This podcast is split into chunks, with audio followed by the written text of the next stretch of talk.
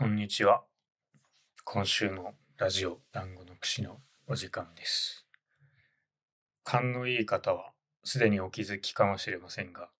え今週の放送、あかりさんがいません。またいません。えっ、と、原因はですね、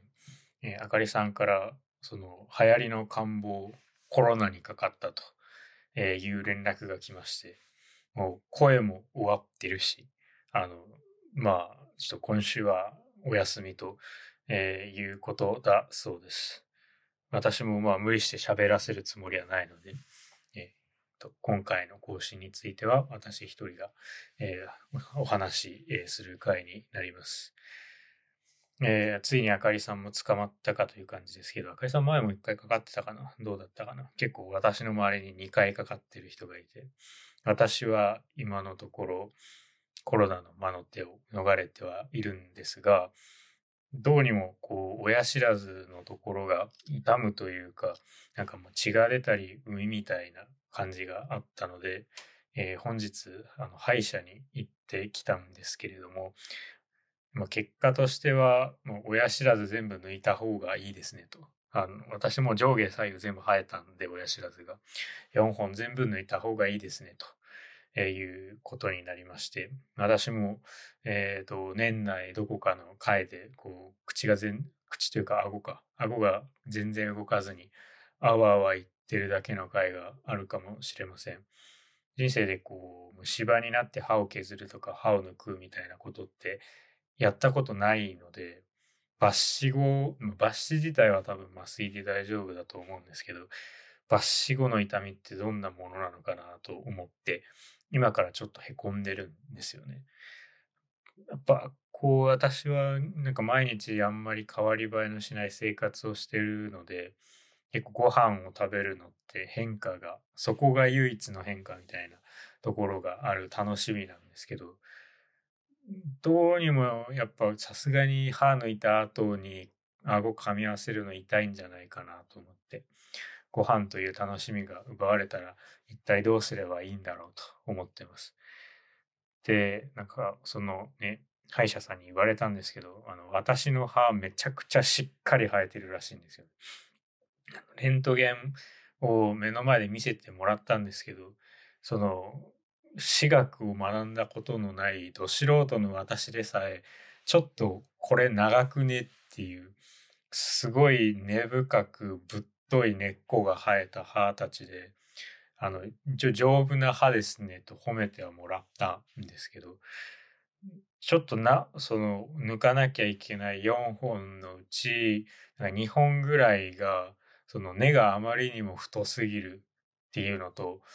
どっかが、あの、なんか根っこがちょっと折れ曲がってて、なんかこう、弦外になんかこう、一瞬ニュアンスとしてちらついただけですけど、多分そこを抜くの、まあ抜くのは痛くないけど、抜いた後結構しんどいんじゃないかなという感じがします。まあちょっと年末に二人とも体調が怪しくなってきたラジオですけれども、まあなんとか元気に更新を続けていきたいと思います。えーっと、えー今回一人になっちゃったんで、どういう話をしようかなと考えたんですが、えー私は普段全く映画を見なくてですね、えー最後に映画館に行ったのも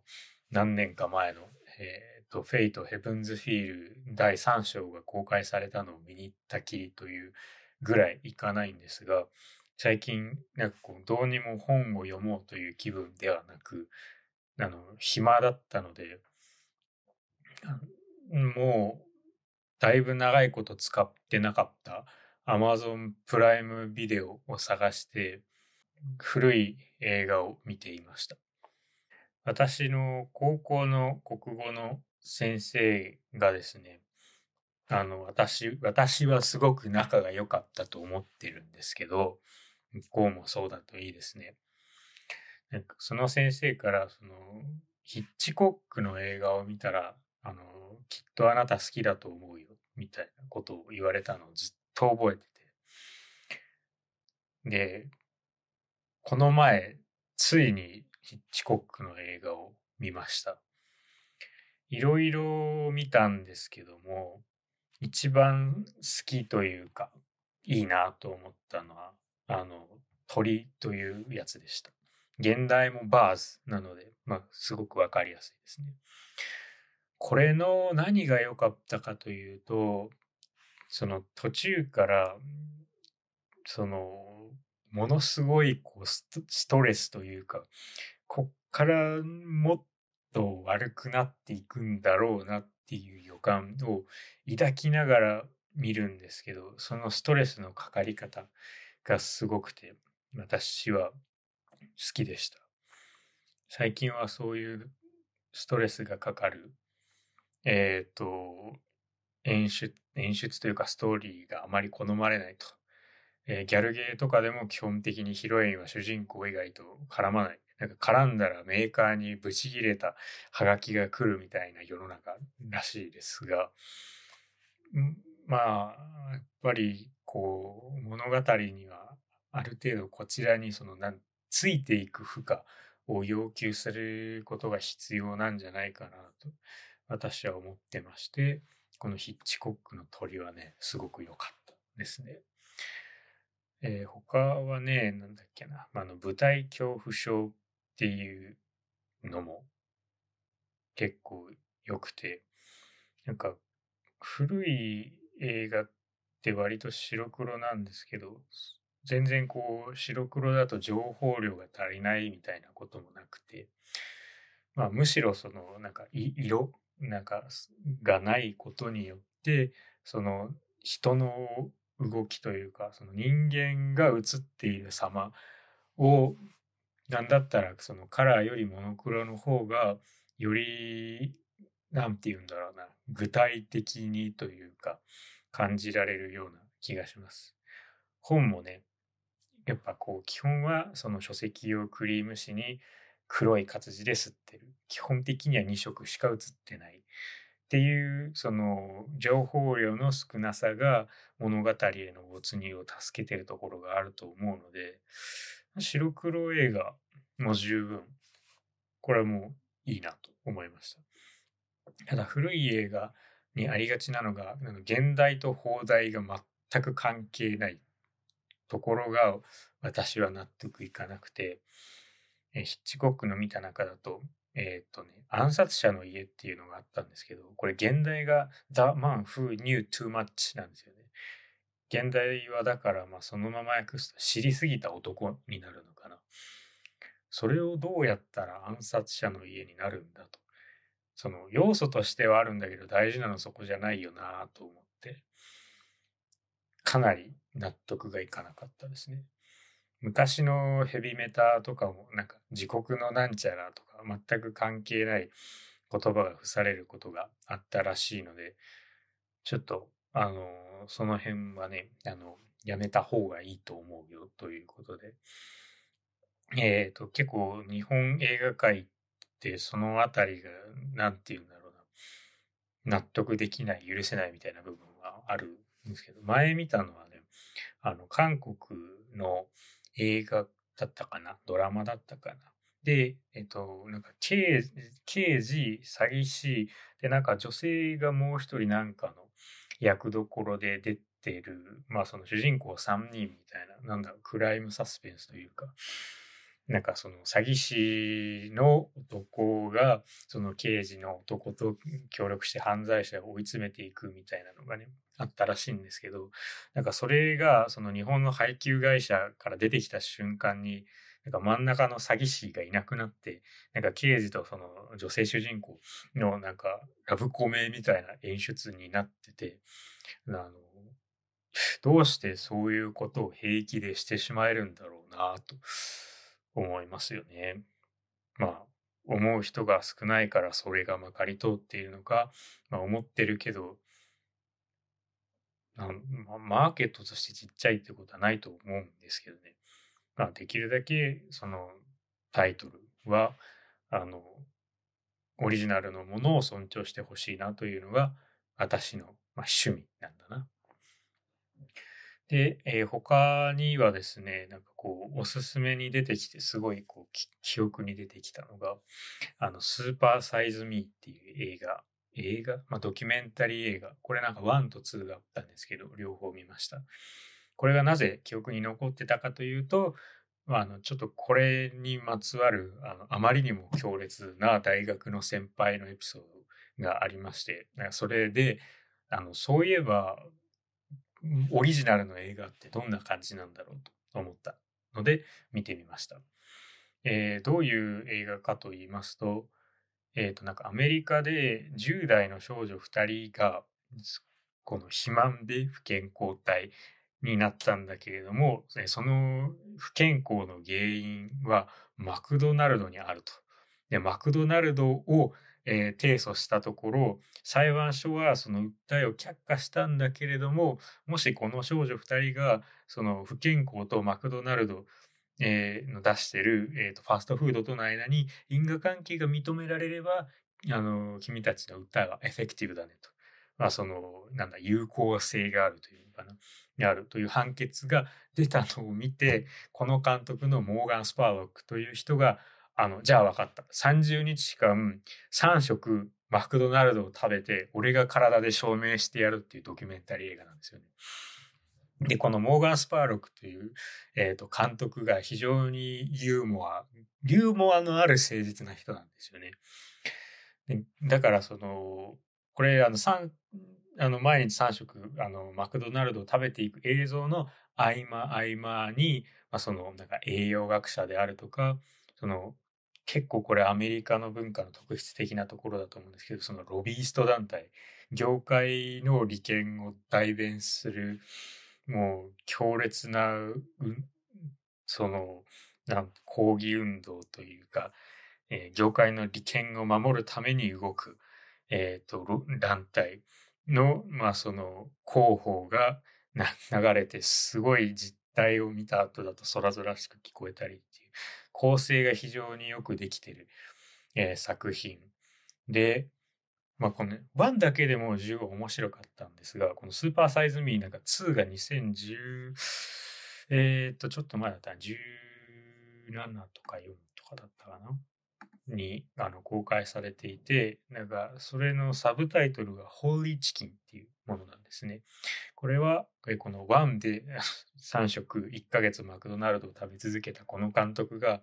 次はその食品業界のえっ、ー、と、その、まあ、言ってみたら病気部分に切り込むために、自分でファストフード店を開いてしまうというものなんですね。だか、この監督の父親の言葉がなんだっけ too good to be true か。うまい話には裏があるものだと。で、さらに問題を解決するために有効な手段の一つはその問題の一部になることだ。という言葉をそのまま現実に適用してあの今のそのファストフード食品業界には問題があるからじゃあ自分でもファストフードやってみようっていうことなんですよね。でなんか自分でそのチキンファーム、えー、養鶏場を持ってそこの肉を使使おうっていうことなんですがまあもうその準備する段階からもういろんな問題が山積み。でで、私がこれはそのすごいなと思ったのが、例えばホルモン剤不使用ってパッケージとかラベルに書いてあっても、そもそも法律でホルモン剤の使用が禁止されてるから当たり前のことだとか、えっと、オーガニックっていうのが、えっと、日本でもなんか有機野菜とか注目されてますけど、なんかこれにはちゃんとその制限があるんですけど、ナチュラルっていう言葉は別に何の意味もその法的意味も制限されてないけどなんかあるといい感じがするとかなんかそのそういうそのなんていうのその実体的意味を持たないんだけどなんかヘルシーな感じ健康的なイメージを与えてくる言葉とかについてそのヘルなんだっけヘルスヘイローかな？その健康健康というそのヘイローって最近ね、ブルーアーカイブでだいぶ浸透した言葉な気がしますけど、あの、天使の頭についてる光の輪っかみたいな、降臨ね、が、を帯びさせられているんだと、えー、いうのがあって、これ結構ね、その、なん、なんていうの、広報コマーシャルのなんか欺瞞性というか、がすごく具体例とともに感じられてですね、えー、私、常々日本を良くするためには、とりあえず電通と博報堂ぶっ潰せって言ってるんですけど、まあ、なんか、あんな感じですよね。なんか、いい感じのことを書いてあるんだけど、中身はスカっていうのが、なんか、このスーパーサイズミー2見たときに、なんか、その、あ、こういうことなんだな、すごく納得しました。これね、ちょっと最後もすごい、最後までずっと、なんかユーモアがあって、その痛快で、多分こう、2見終わる頃までにはこの監督のことが大好きになってると思いますね。すごい、やっぱね、ユーモアがあって誠実な人っていうのはすごく難しいんだけど、これは、あの、付き合うにはとてもいい人ですよ。まあ、嘘ついで金を儲けてる人にとっては、あの、天地がひっくり返っても勘弁してほしい人かもしれませんけどね。で、えー、それに続いてサジェストで出てきたのが、あの、フードインク。まあ、だから、日本語にすると、まあ、食品会社って感じかな。インクじゃなくて、インコーポレインコーポレートだったか、インコーポレーションだったか、それのインクですね。あ、モンスターズインクのインクよ。これも、えー、食品業界の、まあ、特にアメリカ食品業界の暗部に迫ったすごい作品でしたね。うんとね、もうどこがどうとかじゃなくて、もう、アメリカ、アメリカって怖いなというか、ロビースト団体って怖いなっていうか、こう利権がこんなにカチコチに固まってるんだと思って。なんかアメリアメリカではこういうドキュメンタリーがね、まあ、あの何本か出てますけど、日本ではあんまり出てこないというか注目されないというかがあって、えっ、ー、と、ジャーナリストの人が確かあのユニクロの倉庫に潜入して労働実態を暴露したりとか、あの人、その後確かアマゾンの倉庫にも潜入してアマゾンの労働実態暴露したりしましたよね。うん、まあ、こう、キャピタリズムが行き過ぎると、労働組合がもうあっても形だけとか、そのそもそもないとかいう感じになって、うーん、お金って怖いねという感じですね。まあ、このね、スーパーサイズミー1、2、そしてフードインクの順で見ると、まあ、かなり学ぶところがあるんじゃないかなと思います。えー、さて、えー、というわけで、あかりさんがお休みでしたので、私が最近見た映画の、映画の話を、えーさえー、しました。えーま、この団子の串リスナーの中で